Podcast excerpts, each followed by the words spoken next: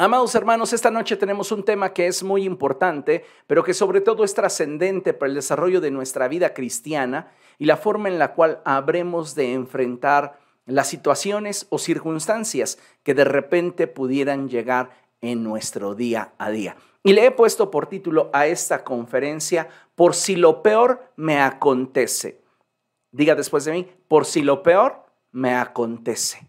¿Cuántos de ustedes sienten temor de que lo peor que pueden imaginar les pudiera suceder? Yo le pregunto esto porque es bien importante que tengamos presente el hecho de que ninguno de nosotros tiene el futuro seguro. Y a veces llegamos a guardar tantos temores, tantas situaciones en nuestro interior que nos impide disfrutar del presente que Dios nos está regalando. Acompáñeme, por favor, y abra la escritura en el Salmo 23. Vamos allá. Salmo 23 y vamos a leer el verso 4. Salmo 23, este es un salmo muy conocido por todos y dice la escritura lo siguiente. Salmo 23, verso 4. Aun si voy por valles tenebrosos, no temo peligro alguno, porque tú estás a mi lado tu vara de pastor me reconforta. Aun si voy por valles tenebrosos, no temo peligro alguno. ¿Por qué? Porque tú estás conmigo. Tu vara de pastor me reconforta. Aleluya. Dios es hermoso y Él es maravilloso. Y déjame decirte que Él desea darte paz su paz, no como la que el mundo da, sino la paz que procede de Dios y que tengamos una expectativa gozosa de aquello que Dios desea hacer en nuestra vida y a través de nuestra vida, sin importar el proceso que en este momento pudiéramos estar viviendo. Déjeme hacerle algunas preguntas. ¿Alguna vez ha pensado que es lo peor que le podría pasar? ¿Quedarse sin empleo? sin dónde vivir, sin comer, perder a su familia, envejecer, tal vez perder un ser querido, enfermar, morir. ¿Qué sería lo peor que le pudiera pasar? Estoy seguro que todos en algún momento de nuestra vida hemos pensado en diferentes ocasiones y situaciones que enfrentamos y atravesamos, qué sería lo peor que nos pudiera pasar. Y en muchas ocasiones al pensar en ello, pareciera de pronto que nuestra mente y corazón se llena de incertidumbre. En muchas ocasiones incluso nos volvemos tan aprensivos de aquello que tememos enfrentar que comenzamos a ver cómo nuestro cuerpo se ve afectado. De repente comienza a caérsenos el cabello por estrés, comienzan los espasmos en el rostro, esos tics que pudieran terminar en una parálisis facial, nos sentimos decaídos, sin energía, algunas veces comenzamos a sentirnos irritables, como si fuéramos una olla de presión. Y todo esto y más por causa de aquello que en nuestra mente nos atormenta. Todo y esto como consecuencia de la forma en la cual estamos digiriendo nuestro presente y muchas veces imaginando nuestro porvenir. La Biblia nos enseña que ninguno de nosotros puede controlar aquello que le acontece, pero sí podemos controlar la actitud con la que lo enfrentamos, la forma en lo que lo digerimos y las ganas, escuche bien, con las que lo soportamos y buscamos superar. Ninguno de nosotros puede controlar qué habrá de enfrentar el día de mañana, pero sí puedo determinar hoy cuál será mi actitud si aquello que temo pudiera sucederme, si lo peor que imagino me aconteciera. Creo que usted y yo hoy necesitamos crecer en fe, crecer en confianza, crecer en dependencia de Dios para aprender a digerir nuestro presente y poder visualizar un porvenir lleno de fe, lleno de esperanza y lleno de gratitud. Acompáñame a ver lo que dice la escritura allí en Mateo capítulo 6. Mateo capítulo 6, verso 27. Y dice la escritura de la siguiente forma.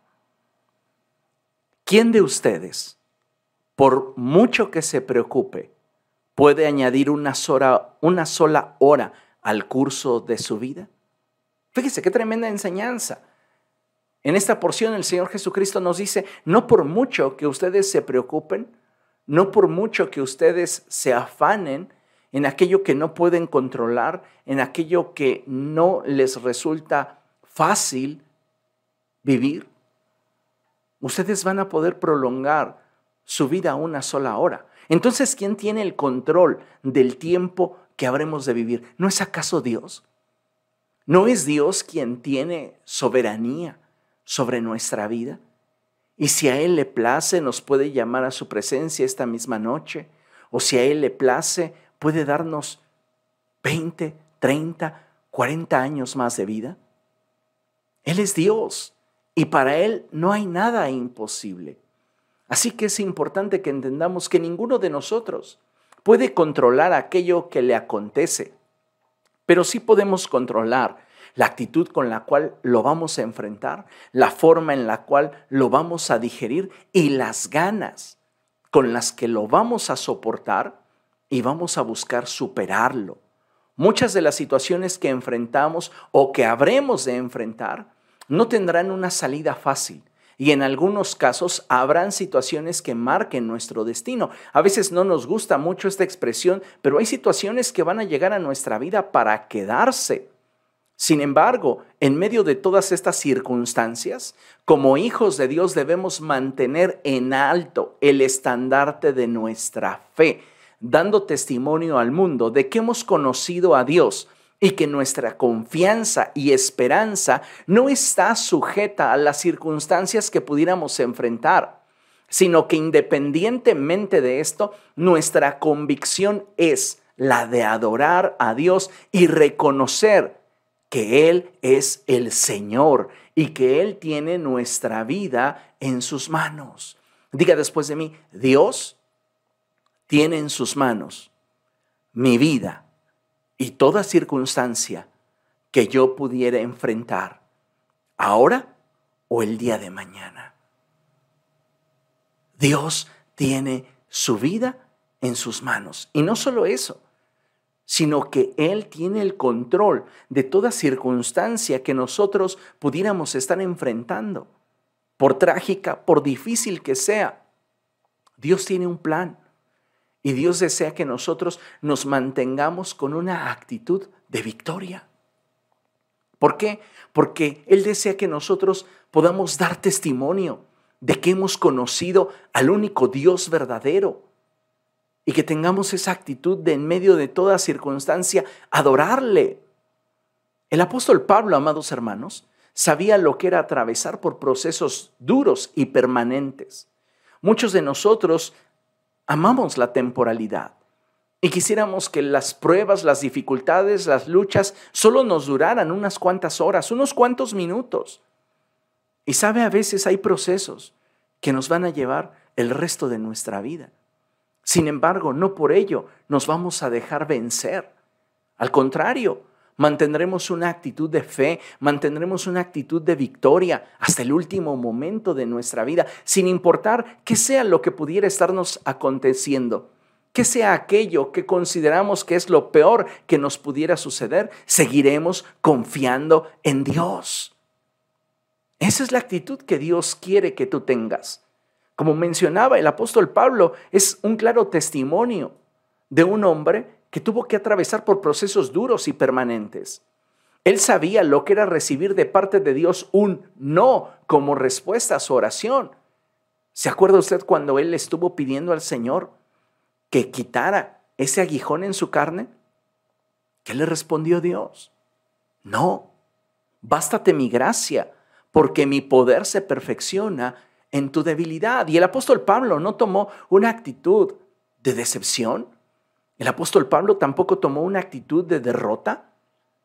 Él se afianzó y se afirmó a Cristo y buscó pelear la buena batalla Él dio testimonio de haber terminado la carrera y de haberse mantenido en la fe. Creo que las aflicciones y las pruebas, las luchas y las pérdidas deben ser para el creyente estimulantes para mantenernos aferrados a Cristo. La prueba no debería desanimarte si tú de Cristo te estás alimentando. La prueba es un estimulante para que tú te mantengas firme y bien afianzado al Señor. ¿Por qué? Porque su amor es eterno. En Él no hay despropósito alguno para nuestra vida. Y aún las circunstancias malas, adversas y difíciles, Él las quiere transformar en bendición para cada uno de nosotros. Y tal vez esa transformación no tenga mucho que ver con lo que tú imaginas cuando enfrentas la prueba o el proceso difícil. Porque muchos de nosotros quisiéramos que la prueba ya terminara, que el proceso se esfumara.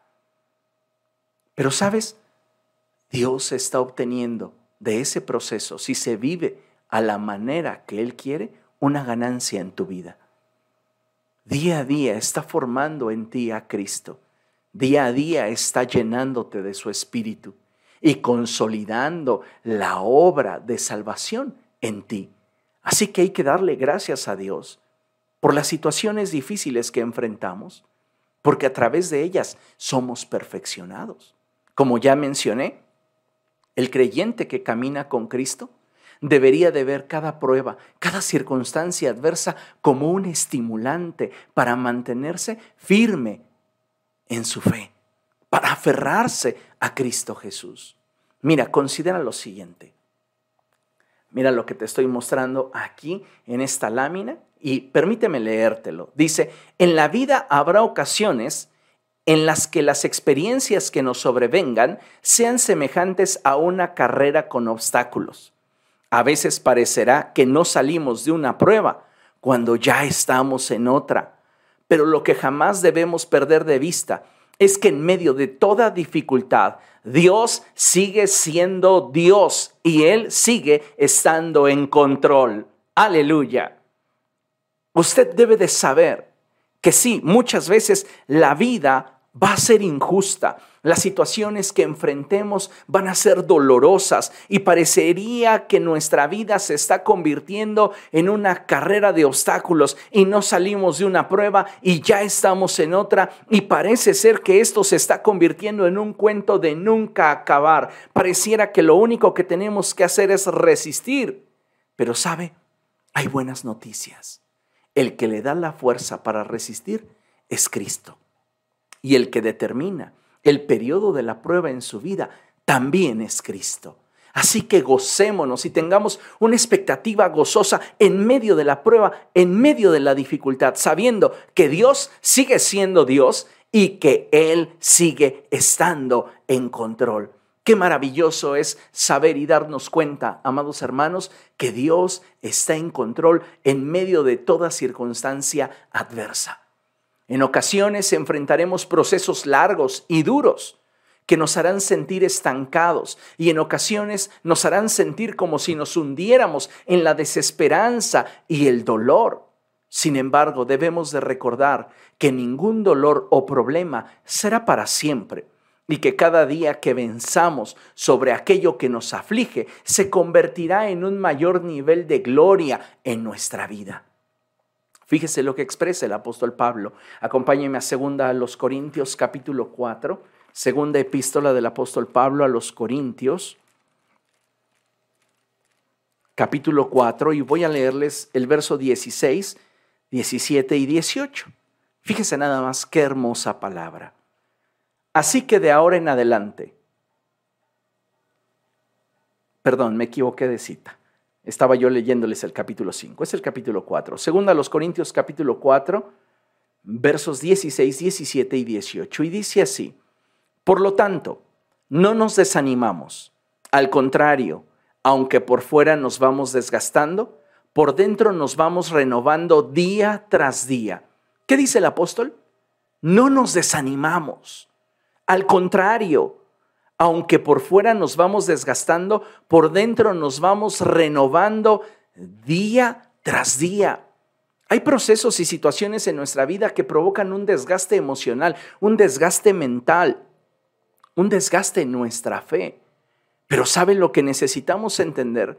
Es que aunque todo externamente a nosotros pareciera venir a menos, nuestro interior debe de mantenerse fortalecido en la gracia de nuestro Dios para provocar ese nivel de gloria que Dios desea. Dice la palabra de Dios en el verso 17, pues los sufrimientos ligeros y efímeros que ahora padecemos producen una gloria eterna que vale muchísimo más que todo sufrimiento. Note lo que el apóstol Pablo está diciendo. Y él dice, como seres humanos, no importa qué tan difícil sea tu prueba, o qué tan duro sea tu proceso, comparado con la gloria que habrás de experimentar si te mantienes firme en Cristo, lo que hoy enfrentas es efímero, no tiene trascendencia, no tiene valor, es algo ligero. ¿Te imaginas? Abrazar la idea de que aquello que temes que pudiera acontecerte, aquello que consideras que es lo peor que pudiera sucederte, lo comenzarás a ver como algo ligero y efímero?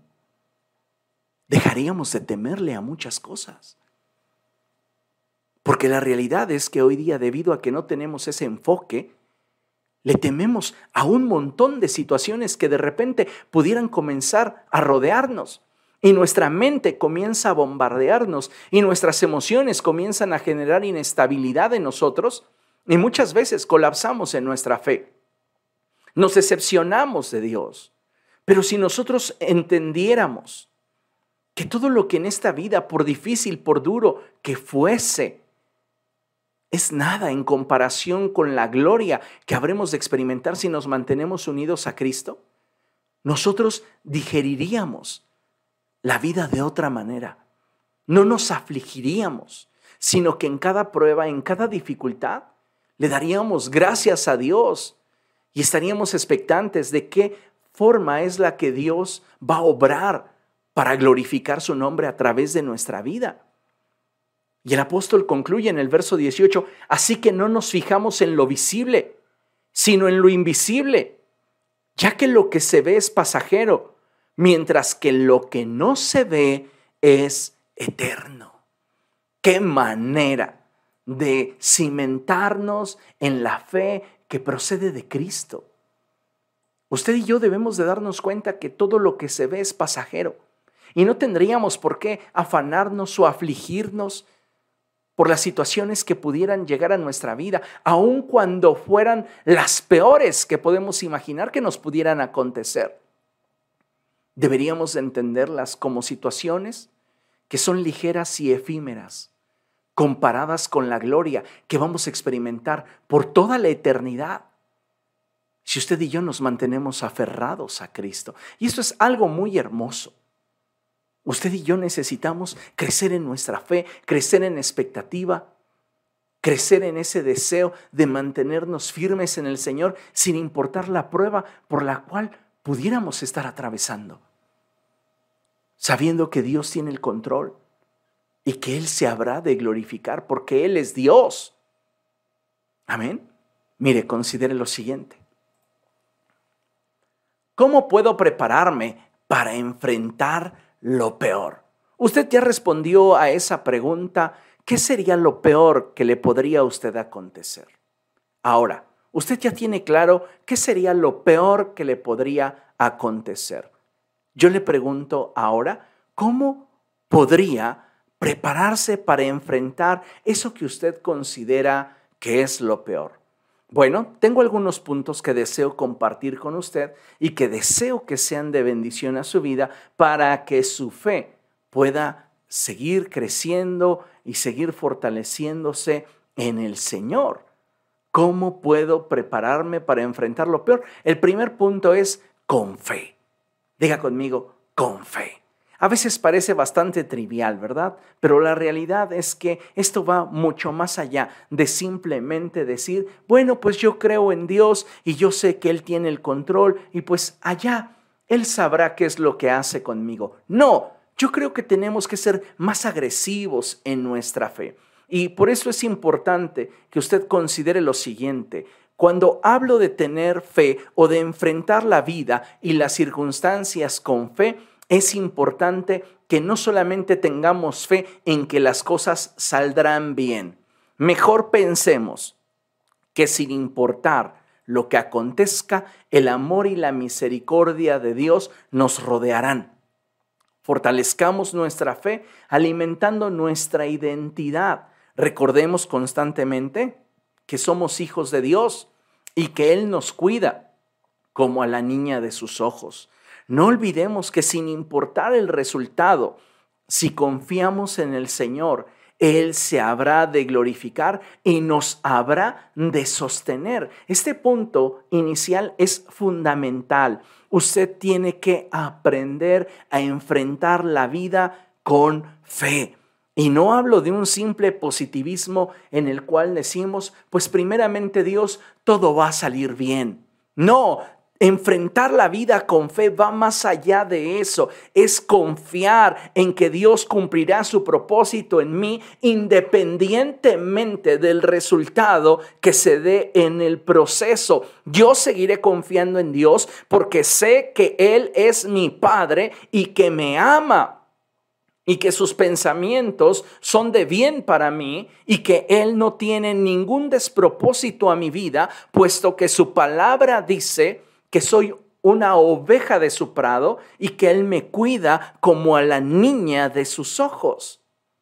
Cuando usted puede ver su vida a través del lente de la fe, todo cambia porque usted comienza a verse valioso a los ojos de Dios.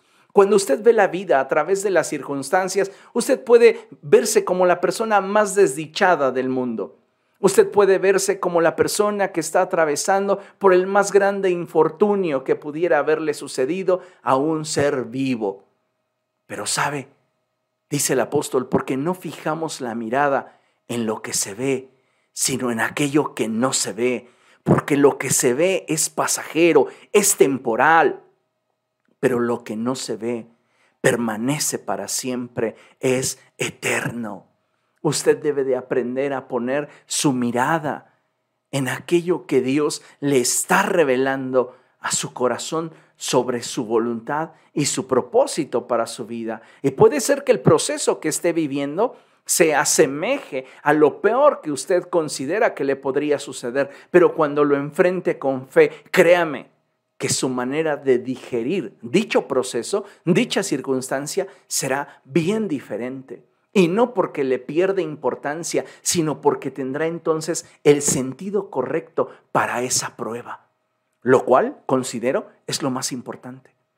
Porque sufrir sin sentido es realmente lamentable y doloroso.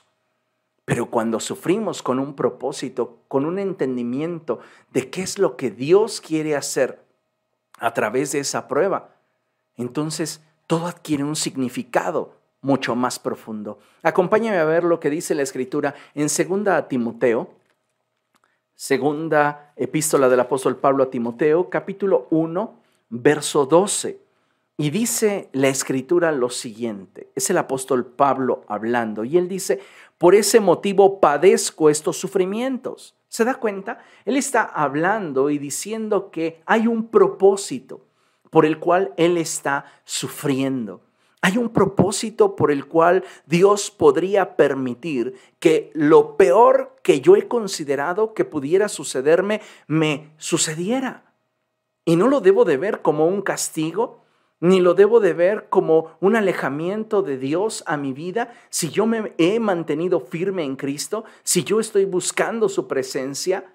Yo debo de verlo como una oportunidad como un incentivo para afirmar mi fe en el Señor. El apóstol Pablo tiene esto bien claro y por esta razón él dice, por este motivo padezco estos sufrimientos, pero no me avergüenzo porque sé en quién he creído y estoy seguro de que tiene poder para guardar hasta aquel día lo que le he confiado. Vea nada más lo que el apóstol Pablo está diciendo. Yo sé en quién he creído y si en este momento yo estoy atravesando por dificultades, por pruebas, por situaciones dolorosas, por traiciones, por abandono, por despojo, estoy viviendo injusticias, sé que todo esto tiene un propósito y no me voy a amargar ni voy a darme por vencido porque yo no pueda controlarlo o yo no pueda cambiarlo. Simplemente voy a permitir que a través de esta prueba Dios me muestre su amor. Cuando usted ve la prueba desde esta perspectiva, créame que todo en su vida comienza a cambiar. Porque aun cuando usted puede experimentar dolor, decepción, tristeza, soledad, cuando estas emociones cuando las circunstancias que tienen el potencial para golpear su mente y su corazón vengan a tocar la puerta de su vida, usted las verá como oportunidades para conocer mejor el corazón de Dios. Necesitamos redescubrir nuestra relación con el Señor. Punto número dos. Si usted quiere prepararse para enfrentar lo peor, o desea enfrentarlo de una manera victoriosa en este presente, mire, usted necesita gobernar sus pensamientos. ¿Por qué le digo esto? Bueno, pues a veces los cuadros que imaginamos y nos creamos con aquello que consideramos puede venir son demasiado trágicos. A veces consideramos como cierto aquellas cosas que son desproporcionadas con la realidad. Y una idea trágica nos lleva a otra y a otra y a otra y a otra idea. Y entonces comenzamos a tener esa inestabilidad que neutraliza nuestra fe. Pero Dios no quiere que usted tenga una fe neutralizada. Dios quiere que usted tenga una fe viva, real, verdadera eficiente y eficaz. Así que, amados hermanos, entonces, si queremos nosotros enfrentar las circunstancias con fe y tener la capacidad de poder superar la adversidad, yo necesito gobernar mis pensamientos. Ahí es donde la batalla se da de forma reacia. Cuando enfrentamos los procesos duros, Satanás se encarga de bombardear nuestra mente. Por eso la escritura enfatiza que debemos de ponernos el yelmo de la salvación, el casco de la salvación, esa identidad que nos hace sabernos amados por Dios. ¿Qué dice la escritura? De tal manera amó Dios al mundo que envió a su Hijo unigénito al mundo para que todo aquel que en él cree no se pierda, mas tenga vida eterna. Tú ya eres amado en extremo por Dios. No puedes decir o pensar que porque de repente perdiste tu empleo, perdiste situaciones o de repente circunstancias llegaron a tu vida dolorosas, crudas, difíciles, Dios te ha dejado de amar. Él ya te ha demostrado que te ama al haber enviado a Jesús al mundo. Pero Satanás lo sabe y sabe cómo te sientes cuando enfrentas esos procesos difíciles. Y él no se va a cansar de estar lanzando sus mentiras a tu mente. Satanás va a estar oprimiéndote constantemente. Y por eso es que necesitamos gobernar sobre nuestros pensamientos. Acompáñame a ver lo que dice la escritura allí en Proverbios capítulo 10, Proverbios capítulo 10 y vamos a leer, por favor, el verso 24. Proverbios 10, verso 24. Vea lo que la escritura dice. Lo que el malvado teme, eso le ocurre. Lo que el justo desea, eso recibe. ¿Se da cuenta que esta expresión bíblica nos es garantía de que usted no va a perder esta batalla que está enfrentando, sin importar el resultado. Dios le habrá de bendecir lo que el justo desea, eso recibe. Dios se habrá de glorificar en medio de tu tormenta, en medio de tu prueba, en medio de tu proceso. Pero si no estamos caminando con el Señor, preocupémonos, porque dice la Escritura, lo que el malvado teme, eso le ocurre. Lo que el justo desea, eso recibe. Qué hermoso es cuando nosotros tenemos esa confianza de sabernos justificados delante de Dios. Ya la escritura dice que somos justificados por medio de Jesucristo. Y por medio de Él es que tenemos paz. Así que aquello que usted desea, cuando se abandona en las manos de Dios, eso recibe. Y sin importar, reitero y subrayo, la forma en la cual se desenlace el proceso que usted está enfrentando, Dios habrá de cumplir su propósito en usted. Pero no tenga temor de todo aquello que Satanás viene y le dice constantemente. Si nosotros queremos hacer frente a eso que consideramos lo peor que nos pudiera acontecer, debemos gobernar nuestros pensamientos. Ahora, para tener un mayor control sobre nuestra mente, ¿qué es lo que necesitamos? Mire, fíjese aquí. Necesitamos ocupar nuestra mente con la palabra de Dios. Sí, usted necesita alimentarse de la palabra de Dios. Recuerda lo que la escritura dice, el Señor Jesucristo mismo hablando, Él dijo, porque no solo de pan vivirá el hombre, sino de toda palabra que sale de la boca de Dios. Si ese proceso le ha estado debilitando, usted necesita alimentarse de la palabra de Dios. Si ese proceso le ha estado inquietando, usted necesita renovar su mente a través de la palabra de Dios. Necesitamos entonces comenzar a ocupar nuestra mente con la palabra de Dios. ¿Por qué? Permítame decirle esto, la palabra de Dios tiene la capacidad de renovar nuestra forma de pensar y mantener nuestro corazón sensible para Dios. Una persona que no lee la palabra de Dios ni se deleita en las escrituras es mucho más propensa a rendirse en los momentos de dificultad que aquella que alimenta su mente y su alma con la escritura.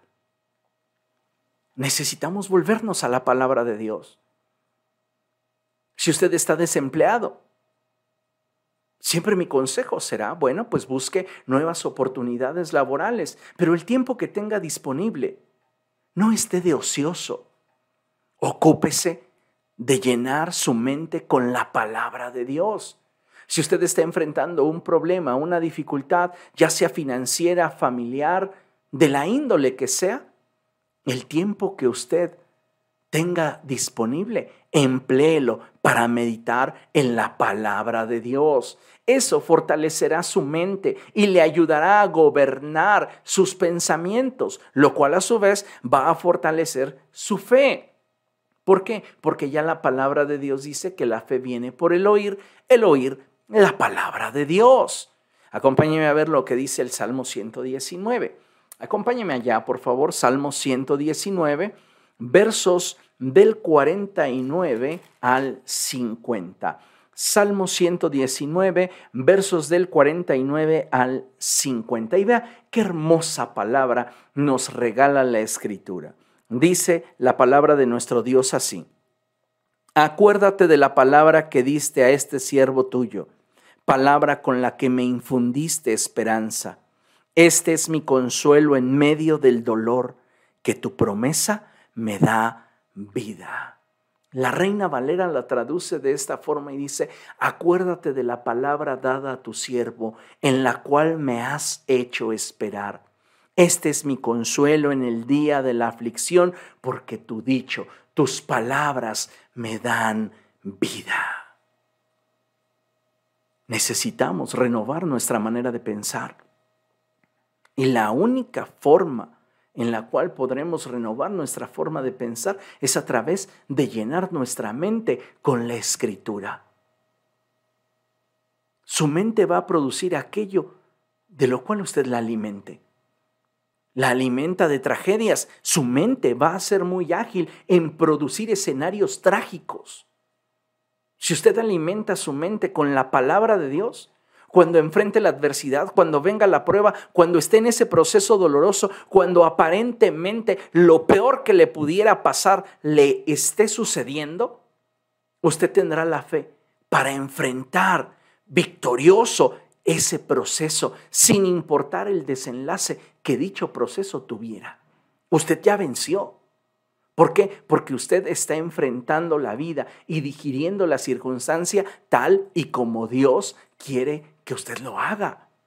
Y eso es maravilloso, amados hermanos. Imagínense que pudiéramos tener la garantía de tener victoria en medio de cada circunstancia y cada proceso que enfrentamos. Eso es lo que la palabra de Dios nos garantiza. Pero debemos de dejar de poner nuestra mirada en el resultado del proceso. Más bien debemos enfocarnos en el propósito de Dios.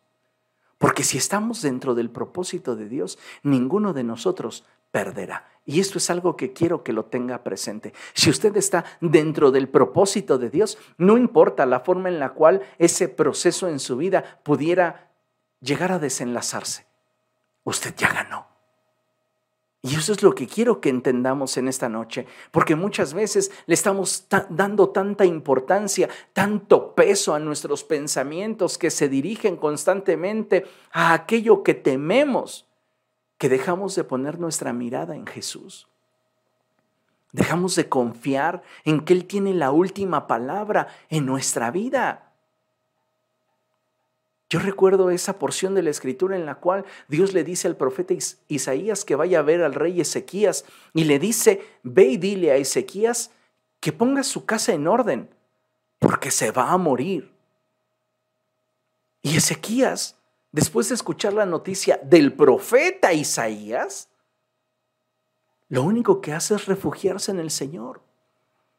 Dice la escritura que volteó su rostro hacia la pared y lloró amargamente delante de la presencia de Dios. Hizo un pacto con Dios, posiblemente le recordó alguna promesa a Dios, algo que muy íntimamente Dios había hablado con Ezequías. Y cuando Isaías se encuentra apenas en el patio del palacio, la palabra de Dios vuelve a él y le dice, regrésate y dile a Ezequías que le voy a prolongar la vida.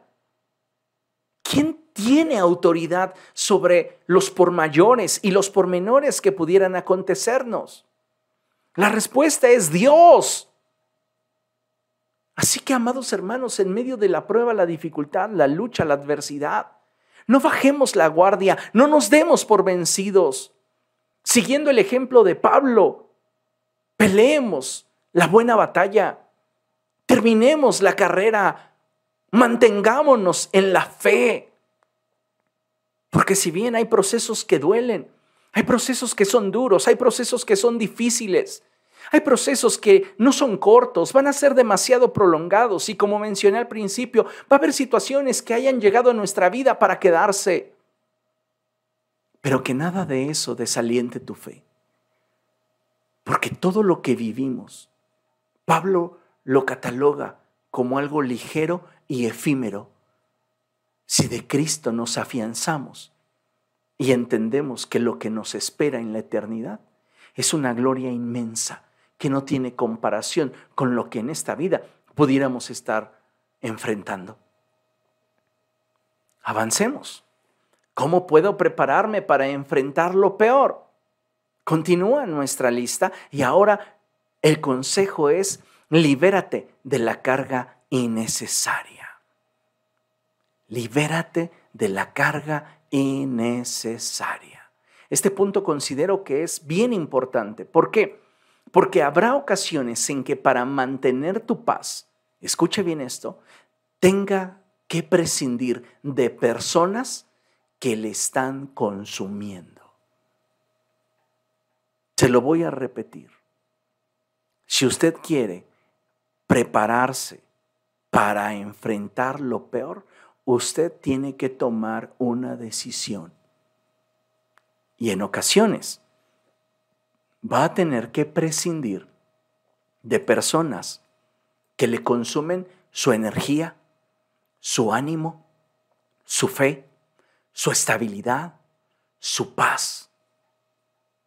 Deshazte de todos aquellos en tu vida que te consumen y no suman. Tal vez te parezca este un consejo muy radical, pero créeme que vale la pena. Si todos nosotros, al enfrentar las dificultades, hiciéramos una selección de personas con las cuales vamos a enfrentar la adversidad, nuestros resultados serían otros.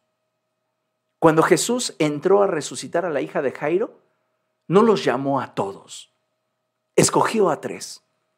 Cuando Jesús fue al monte de la transfiguración, no los invitó a todos, escogió a tres. Sé selectivo con las personas con las que habrás de establecer alianza en tus procesos difíciles, porque nos guste o no, muchos de nosotros hemos mantenido alianza con personas que solo consumen nuestra energía, nuestro ánimo, nuestra fe, nuestra estabilidad, nuestra paz. Tenemos que deshacernos de todas aquellas personas que exigen demasiado de nosotros, de nuestro tiempo, de nuestros recursos, de nuestro esfuerzo, y que no suman. En tiempos de angustia y de dificultad, escuche bien esto, es mejor enfrentar las pruebas solos que con alguien que nos haga más difícil el camino. Le pongo un ejemplo sencillo. ¿Con quién cree que les hubiera sido más fácil a Job enfrentar las tragedias y la enfermedad que de repente le sobrevino? Con una mujer que le dijo, ¿todavía mantienes tu integridad? Maldice a Dios y muérete.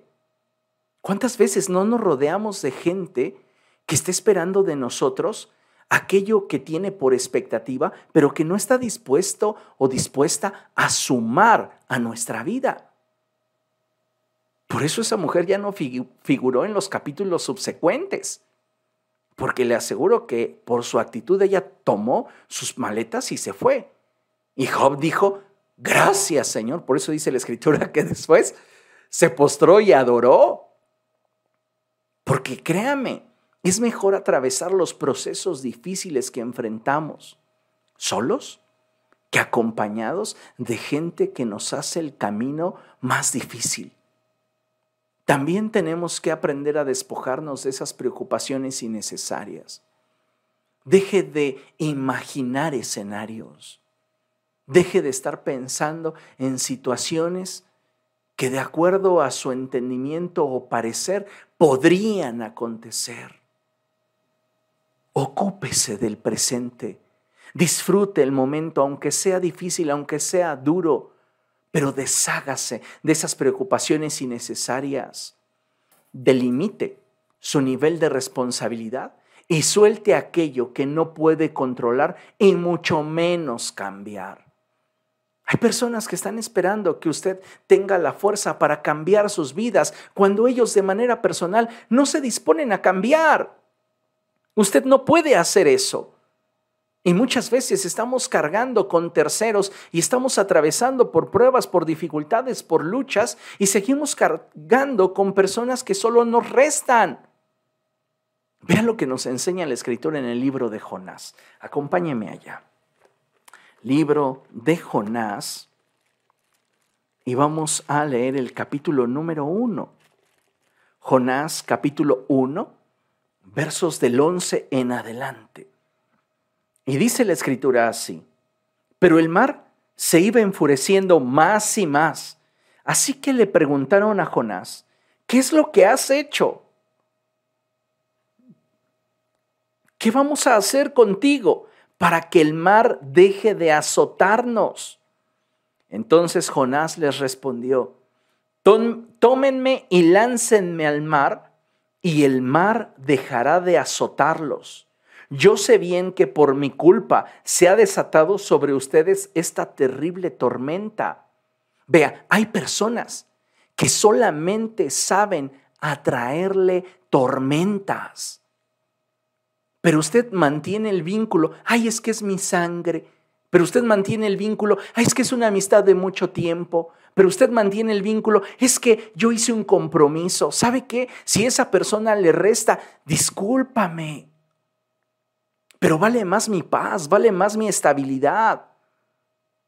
Vale más aquello que yo tengo que resolver y tengo que sacar adelante que simplemente estar sufriendo por causa de alguien que está acarreando a mi vida tormentas. Eso es lo que está sucediendo en la vida de estos marineros, de estos navegantes, que tienen que tomar una decisión con Jonás. Y dice la escritura que él les dijo, tómenme y láncenme al mar, y el mar dejará de azotarlos. Hay personas que cuando las sacas de tu vida, la marea se tranquiliza. Hasta duermes mejor. Te vinculas con personas que hasta te traen opresión, ya no duermes bien, te sientes cansado, te sientes mal, te sientes abrumado. Y cuando finalmente lo sacas de tu vida, porque no son personas que sumen, comienzas a sentir paz. Evalúe sus relaciones personales y usted va a descubrir que al menos dos o tres le están generando por allí tormentas. Le están restando sin sumar a su vida nada. Sigamos leyendo. Sin embargo,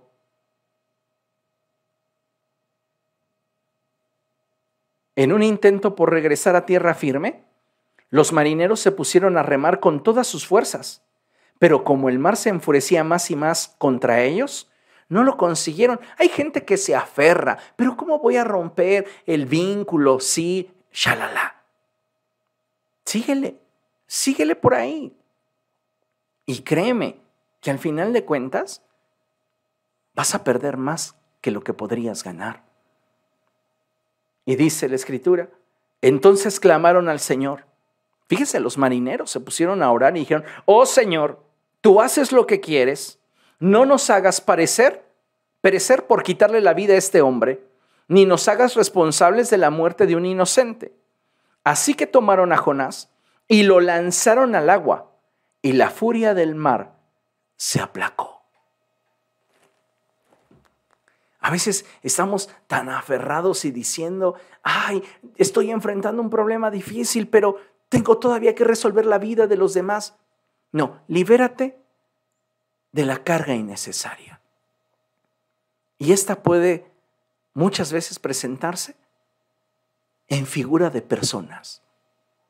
No comprometas tu paz, no comprometas tu estabilidad. Si lo que estás arrastrando son preocupaciones innecesarias, delimita tu nivel de responsabilidad y suelta aquello que no puedes controlar y mucho menos cambiar. ¿Qué pasó cuando los marineros arrojaron a Jonás al mar? Su tormenta cesó. Hay personas a las cuales ya tienes que sacar de tu vida. Y tal vez tú tengas un fuerte apego a lo sanguíneo y digas, no, pero mi familia, si tu familia no está sumando, evalúalo. Es que mis amigos, si tus amigos no están sumando y solo te están consumiendo, evalúalo o si son actitudes en ti que te están impidiendo avanzar, deséchalas de ti. ¿Qué más necesitamos? Orar. Orar. Este es un punto valiosísimo. La oración, amados hermanos, es la disciplina espiritual a través de la cual podemos establecer sintonía entre la voluntad de Dios y nuestra mente y corazón. La oración es un recurso que nos ayuda de forma sobrenatural a despojarnos de aquello que agita nuestras almas y que nos permite disfrutar de donde estamos mientras atravesamos el proceso que nos llevará hacia donde vamos. ¿Quiere usted disfrutar del proceso, por doloroso que sea, por difícil que sea? Ore, ore más, pase más tiempo en la presencia de Dios, porque solo a través de la oración usted tendrá un corazón sujeto y dispuesto a aceptar la voluntad de Dios para su vida. Fíjese qué hermoso.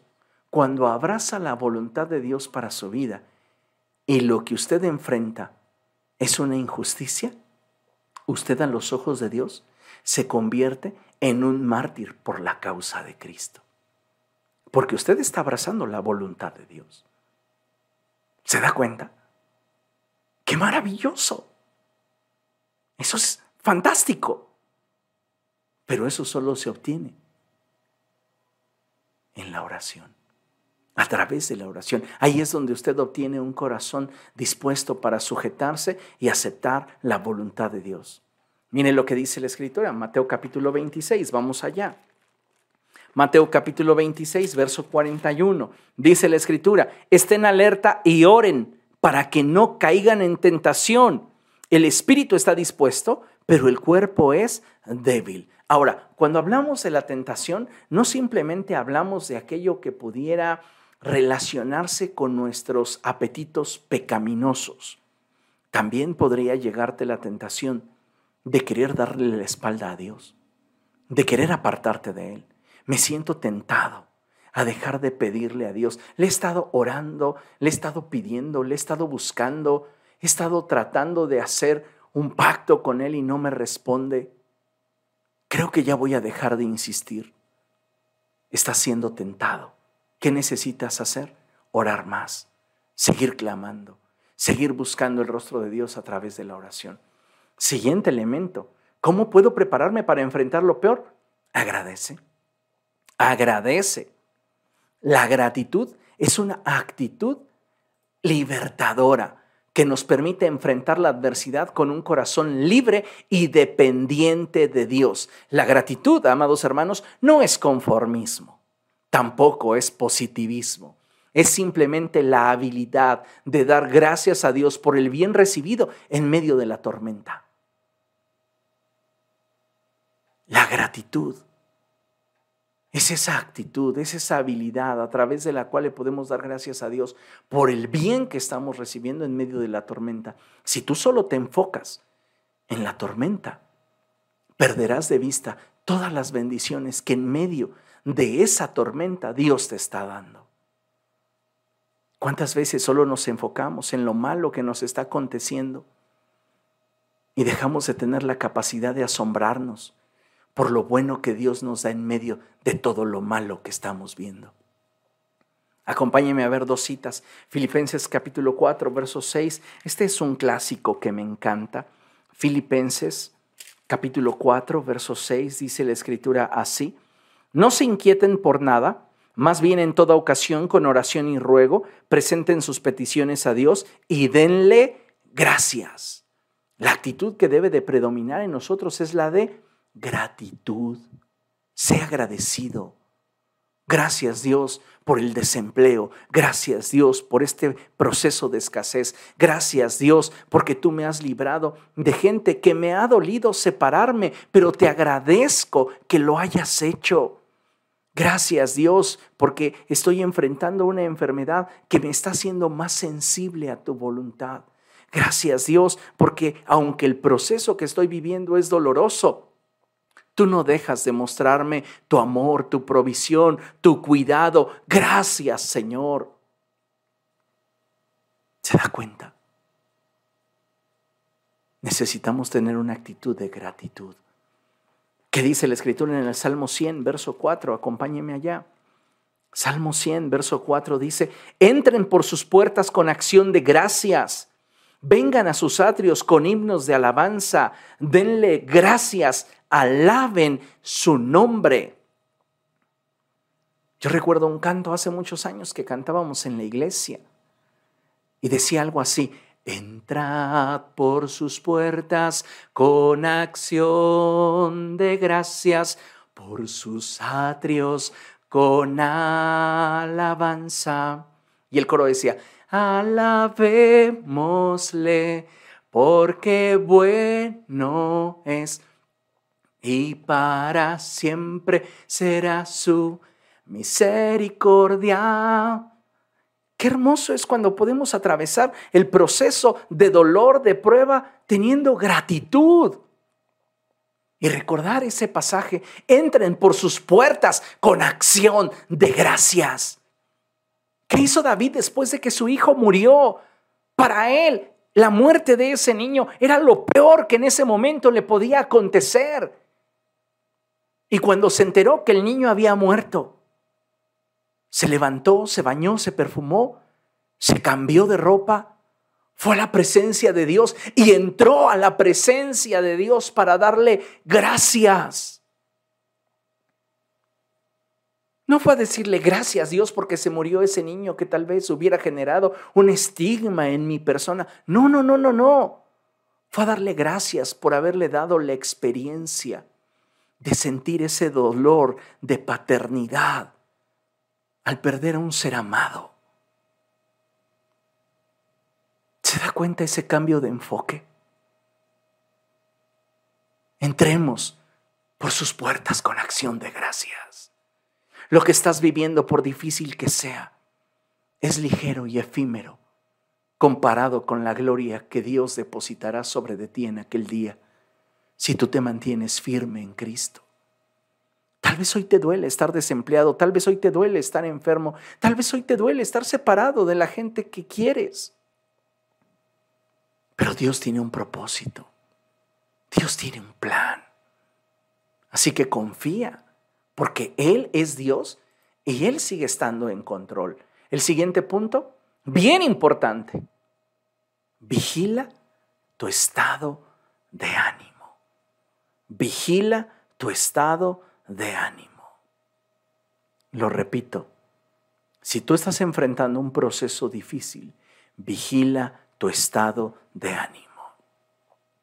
¿Cuántas veces no nos conformamos con un estoy bien? Cuando esto no es todo lo que sentimos. Muchas veces esta expresión va acompañada de una idea que nos hace sentir conformes. Podría estar peor. Pero ya le dije a usted, que tener una actitud de fe no es tener una actitud de conformismo. Entonces, lo que quiero que tengamos en cuenta es que debemos mantener nuestro ánimo lo más alto posible. Y esto nos va a ayudar en todo aspecto. Porque aún en medio de los procesos más difíciles, más duros, tendremos esa expectativa gozosa de lo que Dios hará si mantenemos nuestro estándar alto. Y para hacerlo, necesitamos aprender a pastorear nuestra alma. Tú eres responsable y nadie más de tu estado de ánimo. Y tienes que aprender a pastorear tu alma. Nadie puede hablarle de una forma más directa, clara, y sincera a tu alma que tú. David lo sabía. Acompáñame a ver lo que dice la escritura. Salmo 42, verso 11. Salmo 42, verso 11. Y dice la escritura de la siguiente forma. ¿Por qué voy a inquietarme? ¿Por qué me voy a angustiar? En Dios pondré mi esperanza y todavía lo alabaré él es mi Salvador y mi Dios. Fíjese qué hermosa palabra. El salmista está preguntándose, ¿por qué me voy a inquietar? Sí, esta noticia es difícil, es dura, el proceso es doloroso, es muy largo. Tal vez el proceso me va a acompañar el resto de mis días, pero ¿por qué me voy a inquietar? ¿Por qué me voy a angustiar? No, no, no, alma mía, pon tu confianza en el Señor y alábalo, alábalo. Él es mi Salvador y mi Dios. El salmista decía cosas como estas también. ¿Por qué te abates, oh alma mía? ¿Por qué te turbas dentro de mí? Pastoreese, háblele a su alma y dígale, no te preocupes, Sé que tu cuerpo se duele, sé que tú te sientes dolida, traicionada, lastimada, decepcionada. Pero pon tu confianza en Dios. Este proceso que ahora duele, mañana será simplemente un recuerdo que nos provoque alegría y gozo sabiendo que Dios cumple su propósito en nosotros. Vean lo que dice la escritura en Proverbios capítulo 17. Vamos allá, Proverbios 17, verso 22. Y dice la escritura así, gran remedio es el corazón alegre, pero el ánimo decaído seca los huesos. Gran remedio es el corazón alegre, pero el ánimo decaído seca los huesos. ¿Cómo estás enfrentando tu tormenta? ¿Estás vigilando tu estado de ánimo? Deberías, deberías, porque eso va a determinar tu capacidad para poder hacerle frente a cualquier situación que pudiera llegar a tu vida. Por eso es importante que entendamos lo siguiente, y es que tenemos una esperanza que va más allá de esta vida, amados hermanos. Tenemos una esperanza que trasciende a nuestra temporalidad. Mire lo que le escribí aquí. Todos anhelamos una vida plena y carente de dificultades. Quisiéramos que las circunstancias adversas jamás llegaran a nuestra vida. Sin embargo, esa forma de pensamiento se debe a lo mucho que amamos nuestra temporalidad.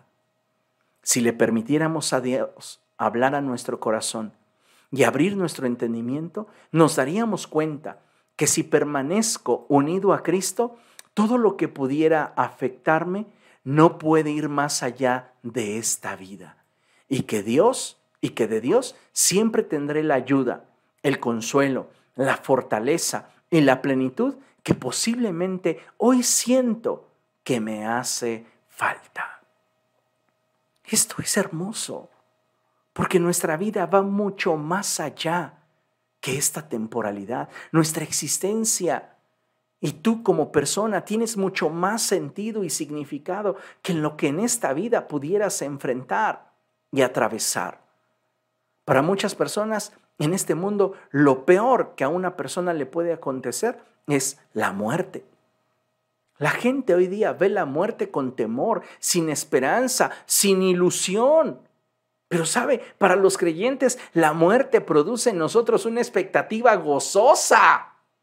¿Por qué? Porque veré cara a cara a mi Salvador, porque podré caminar en esa ciudad donde las calles son de oro y el mar es de cristal, donde todas mis lágrimas serán enjugadas, donde ya no habrá más llanto, ni más tristeza, ni más dolor, donde seré revestido de un cuerpo nuevo, donde esta corrupción será revestida de incorruptibilidad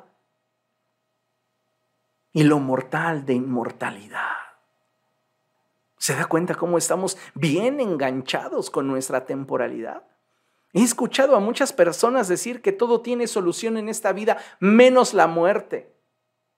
Y la verdad es que en Cristo aún la muerte tiene solución, ya que como la escritura lo enseña, lo que hoy experimentamos en esta vida, sea abundancia o pobreza, sea placer o dolor, sea paz o angustia, todo es temporal.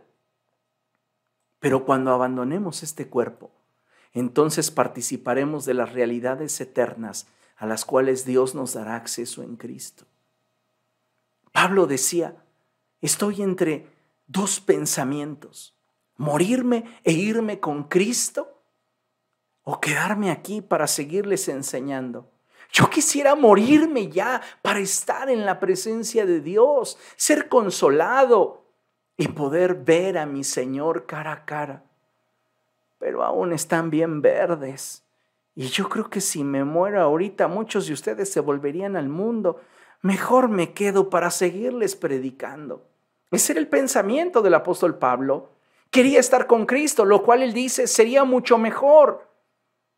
Pero no quiero que ustedes se pierdan. Así que mientras que Dios lo determine, porque ¿quién es el soberano? Dios. ¿Quién tiene nuestra vida en sus manos? Dios. Mientras que Él así lo permita, yo sé que seguiré en este mundo. Y no podré añadirle a mi vida, yo, Samuel Vázquez, ni una sola hora a su curso, por mucho que me esfuerce o me preocupe. ¿Qué es lo que debo de hacer? Mantener mi mirada puesta en Jesús y tener una fe expectante de que en el momento que Dios quiera, ni antes ni después, en el momento que Dios quiera, seré llamado a su presencia. Lo mismo que cada uno de los que hemos depositado nuestra confianza en el Señor. Fíjese cómo lo expresa el Señor Jesucristo. Mateo capítulo 10, verso 28. Mateo 10, verso 28. Mateo 10, 28. Dice así. No teman a los que matan el cuerpo, pero no pueden matar el alma. Fíjese, ¿qué pudiéramos estar enfrentando que está amenazando nuestra vida? Dice el Señor Jesús. Si tú crees que la muerte es lo peor que pudieras enfrentar, no le temas. No le temas, porque la muerte es solo ese proceso de transición donde lo temporal es absorbido por lo eterno, donde lo corruptible se viste de incorruptibilidad. Nada en esta temporalidad puede afectar nuestra existencia en la eternidad. Y si comparas tu eternidad con tu temporalidad, lo que hoy estamos viviendo es nada. Dice el Señor Jesús, verso 28, no teman a los que matan el cuerpo, pero no pueden matar el alma. Teman más bien al que puede destruir el alma y el cuerpo en el infierno. El único que puede afectar la existencia del ser humano en la eternidad es Dios. Y si somos sus hijos, tendremos paz, gozo, alegría, plenitud. No permitamos, amados hermanos, que las circunstancias determinen nuestro ánimo y nuestra fe. Sigamos avanzando día a día, expectantes de lo que Dios en su infinito amor y bondad nos permite experimentar, ya que muchas de las adversidades que enfrentamos, como mencioné al principio, nos perfeccionan y nos preparan para recibir la herencia que Dios nos ha determinado dar. Eso no significa que dejemos de darle importancia a lo que vivimos en esta temporalidad. Solo significa que hemos entendido que el amor de Dios nunca falla y que sea que vivamos plácidamente o que nos acontezca aquello que consideramos lo peor, seguimos siendo de Cristo. No tengas temor. Dios está contigo. Para concluir, quiero compartirles este pasaje que es uno de mis pasajes preferidos en la escritura y es Jeremías capítulo 17, versos del 7 al 8. Y vea lo que dice la escritura. Bendito el hombre que confía en el Señor y pone su confianza en Él. Será como un árbol plantado junto al agua, que extiende sus raíces hacia la corriente. No teme que llegue el calor y sus hojas están siempre verdes. En época de sequía no se angustia y nunca deja de dar fruto. Esta porción de la escritura es hermosa. Debería ser para todos nosotros suficiente para seguir confiando en el Señor. ¿Qué es entonces aquello que Dios espera de mí? Que me mantenga firme en la fe, que tenga una expectativa gozosa y que resista porque si yo actúo de esa manera, habré entonces vencido, sin importar el resultado o el desenlace de mi proceso. Entendamos que estamos en el hueco de la mano de Dios y que de allí nadie nos puede sacar. Nadie nos puede arrebatar de la mano de Dios. Tu vida está segura en Cristo. Tu eternidad está segura en Cristo. No permitas que situaciones como problemas, escasez, enfermedad, dificultades te aparten del Señor. Mantén tu mirada puesta en Jesús. Y cada vez que venga a tu mente temor por aquello que consideras que sería lo peor que te pudiera acontecer, toma en consideración esta palabra. Le pido a Dios que se revele a tu corazón y que Él hable a lo más íntimo de tu ser. Vamos a orar. Padre, en el nombre de Jesús nos presentamos delante de ti y te damos gracias por tu palabra. Gracias Señor porque tú has hablado tiernamente en nuestro corazón. Porque esta noche podemos sentir tu presencia ministrando al dolor que estamos experimentando, tal vez en nuestro cuerpo, tal vez en nuestra alma. Tal vez esa tormenta se está dando en nuestra mente por situaciones que nos abruman y que provocan en nosotros escenarios catastróficos que nos afligen. Precioso Dios, esta noche yo pongo delante de ti la vida de tus hijos y te suplico que tú establezcas tu reino en su mente y en su corazón. Dales la capacidad de ver a través de los ojos de la fe, de digerir la vida, entendiendo tu voluntad y descubriendo que en medio de cada situación tú tienes un propósito. Ayúdanos, Señor, para que podamos pelear la buena batalla, para que podamos terminar la carrera y para que nos mantengamos en la fe. Oro por todos y cada uno de mis hermanos y te suplico, precioso Dios, que tu gracia sea con cada uno de ellos, ahora y siempre, en el poderoso nombre de Cristo.